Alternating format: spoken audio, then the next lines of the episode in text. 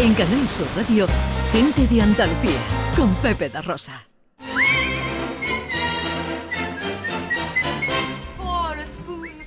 Tiempo para el cine y para todo lo que da Ana Carvajal con José Luis Ordóñez.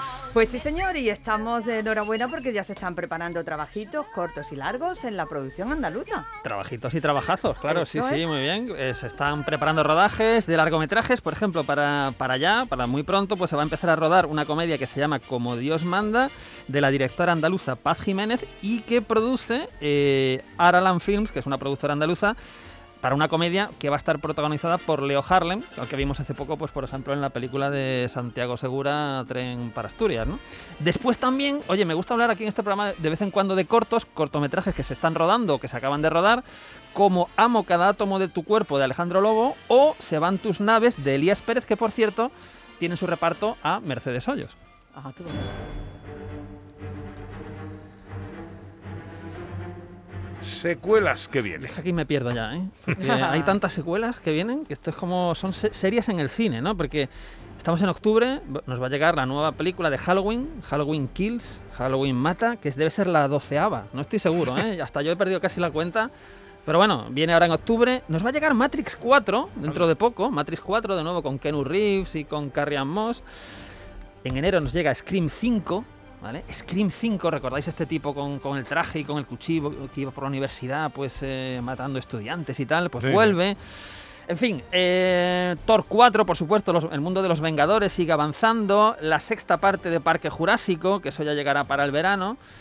Y para el verano debería llegar también Indiana Jones 5, que ha reanudado su rodaje en Londres después de que Harrison Ford estuviera lesionado del hombro después de una peleita en el rodaje, ¿no? Entonces, bueno, yo es que he perdido la cuenta. Hay más, hay más secuelas que van a venir, pero yo creo que esta es tan bien ya como anticipo, ¿no? ¿Cómo van las taquillas? Pues la taquilla está muy animada. Hay que decir que en la última semana se ha recaudado en España, eh, ha sido la semana de mayor recaudación desde que empezó la pandemia, con lo cual eso es una, es una buena señal. Ayer, viernes, en el número 7 está, sigue un nonagenario, Cry Macho. En número 6, una película española de, de la que hablaremos ahora. Número 5, Marvel. Número 4, Terror de No Respires 2. Y en el top 3, en los tres primeros puestos, Maisabel, que también hablamos la semana pasada. Sí. Doom, que es imprescindible ver en una sala de cine.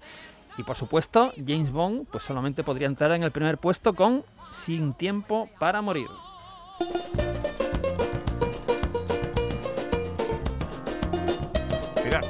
Curiosamente, no, esta no es. Esta no, esta no.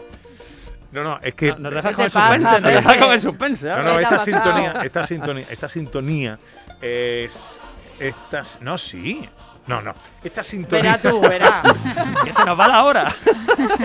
Esta sintonía es de una película, eh, una película que nos gusta mucho a todos, que es El secreto de Thomas Crown.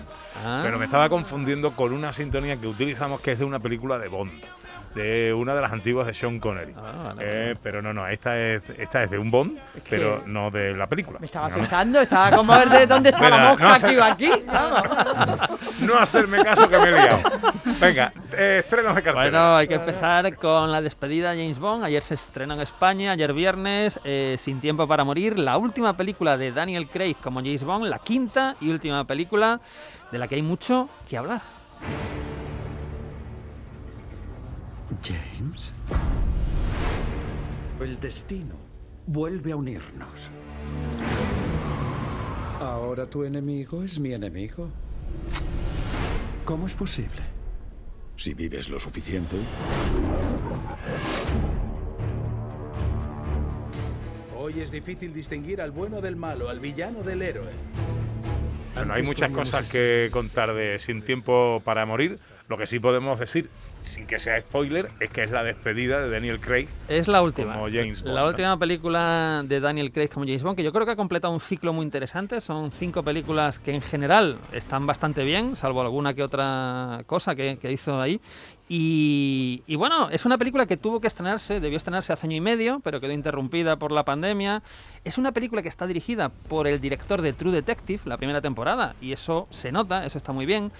Y, y bueno, es una película, como es una película de despedida, pues vuelve muchas caras familiares, ¿no? Ya sea de manera presencial o en foto. Tenemos a personajes que han muerto en la saga, como Eva Green, que sale una fotito, em, bueno, eh, y algún otro, ¿no? Vuelven los personajes clásicos, el jefe de, de Bond, Ralph Fiennes, ¿no? Que lo recordamos de Galán en el, palien- en el paciente inglés hace ya unos años, ¿verdad?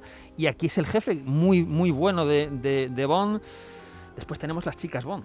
Hay Y hay una española, una española. Hay que hablar de las chicas Bond. Eh, Sí, señor. Vamos a hablar de... ¿De quién vamos a hablar, Ana? Ana de. Armas. De Ana Ana de de Armas. Armas. Pues tengo que decir una cosa. La, la verdad es que Ana de Armas ya me encantó en, en, eh, Cuchillos por la espalda, que la hizo también con Daniel Craig. Pero es que aquí está muy bien ella, está fantástica. Está genial. Porque es una mezcla de comedia, acción, los 10 minutitos o cuarto de hora que, que tiene de, de metraje en la película, y es fantástico. O sea, uno se queda con ganas de ver más o, de presenciar más de ese personaje, ¿no? Y después tenemos a Lea Seydoux, que es esta actriz francesa, rubia, magnífica, que hemos visto en cine de Woody Allen, en cine de Tarantino, y, está muy bien. Regresa Villano, regresa Christoph Waltz, que era el malo en Spectre, que fue la película anterior, y tenemos al villano principal, que es Freddie Mercury, como me decía Pepe antes. Estaba viendo la película y estaba totalmente embolicado. Estaba con mi mujer y digo, pero vamos a ver, este es Freddie Mercury, ¿no? Sí, además. Es que se parece mucho a Freddie Mercury, el actor, entonces es inevitable un poco pensar, pensar en eso. Sí, sí, la verdad. Pero está muy bien, ¿eh? Pero está muy bien caracterizado, es un buen villano. Y yo te digo una cosa, ir ayer al cine, eh, o ir al cine a ver esta película, pantallón grande, y ese primer plano cenital nevado con los árboles, el lago nevado, la cabaña al fondo, el tipo que viene, o sea, eso es, eso es una maravilla, es como recuperar otra vez el hábito maravilloso de, de ir al cine, ¿no? Pero vamos, que a ti en el cine te gusta todo. A mí me gusta casi todo, pero esta especialmente, y yo la recomiendo, sinceramente. Es una película larga, que antes lo hablábamos también, son casi tres horas, casi tres horas, Uf. pero se pasan muy rápido, se Mucho pasan, están muy divertidas y Es tienen mucho humor. entretenida, ¿eh? Muy es entretenida. entretenida y además los Sí. diálogos tienen especialmente alguno un humor muy punzante y muy actual, ¿no? O sea que muy Ah. recomendable. Y con todo lo que ha contado, hay más eh, que no se puede contar. Bueno, Eh, Vienen sorpresas, que esto está muy bien. sorpresas. Vienen sorpresas y eso Ujú. espero que no haya ninguna cadena o ninguna ningún sitio o prensa que, que lo que cuenten, spoilee. porque sería una pena, ¿no? Porque te sorprenden, pasan cosas que te sorprenden y no te disgustan. Está muy bien, ¿no? Sí. Mm. Está muy bien. Y bueno, no digo más, no digo no más. digo Ahí lo no dejamos. digo más, no digo más. Muy recomendable. Casi nos hemos comido el tiempo del cine con Bond, así que muy rápidamente vamos con las otras dos recomendaciones. Muy rápido, pues una recomendación completamente diferente, una película francesa que se llama Benedetta. He visto a Jesús. Ha venido a mí. Soy su esposa, ¿no? Jesús me hizo esto. Son estigmas. Jesucristo ha elegido a nuestra hermana Santa Benedetta. Benedetta. ¿Me ve desesperado por creer en ese milagro? Me parece que usted no lo admite. Eh, Lo que no sabía es que estaba Ramón Langa en el reparto Sí, de esta sí, película. sí. Bueno, Benedetta es eh, el regreso de Paul Verhoeven, que es uno de los grandes directores europeos, que tuvo una época en Hollywood donde hizo películas como Instinto Básico, como Robocop, como Showgirls, ¿no? Pero es un director que empezó, lógicamente, en Europa y ahora ha vuelto, ¿no? Volvió ya hace unos años y esta es una película, pues muy interesante, muy de lo que le gusta a Verhoeven, que es un poquito que se mueve entre la polémica, el sexo, en este caso nos vamos al siglo XVII, a un convento, a una monja que tiene visiones y además descubre su homosexualidad. Hay que decir que la película estuvo en el Festival de Cannes, en la sección oficial, y hubo de todo. Hubo reacciones positivas, menos positivas. Y último estreno del que quieres hablarnos. Pues el estreno español de la semana es una película que se llama Mediterráneo. Oscar Camps, sois unos socorristas de Badalona, lleváis meses en Lesbos, nadie os ha contratado, nadie os paga por esto. ¿Hasta cuándo vais a seguir? Cuando no seamos necesarios, nos vamos. Hay que ir. Hay que ir a Lesbos. ¿Cómo que te vas? ¿Cómo que te vas a ver? Hay que, hay que, hay que echar una mano a los socorristas griegos.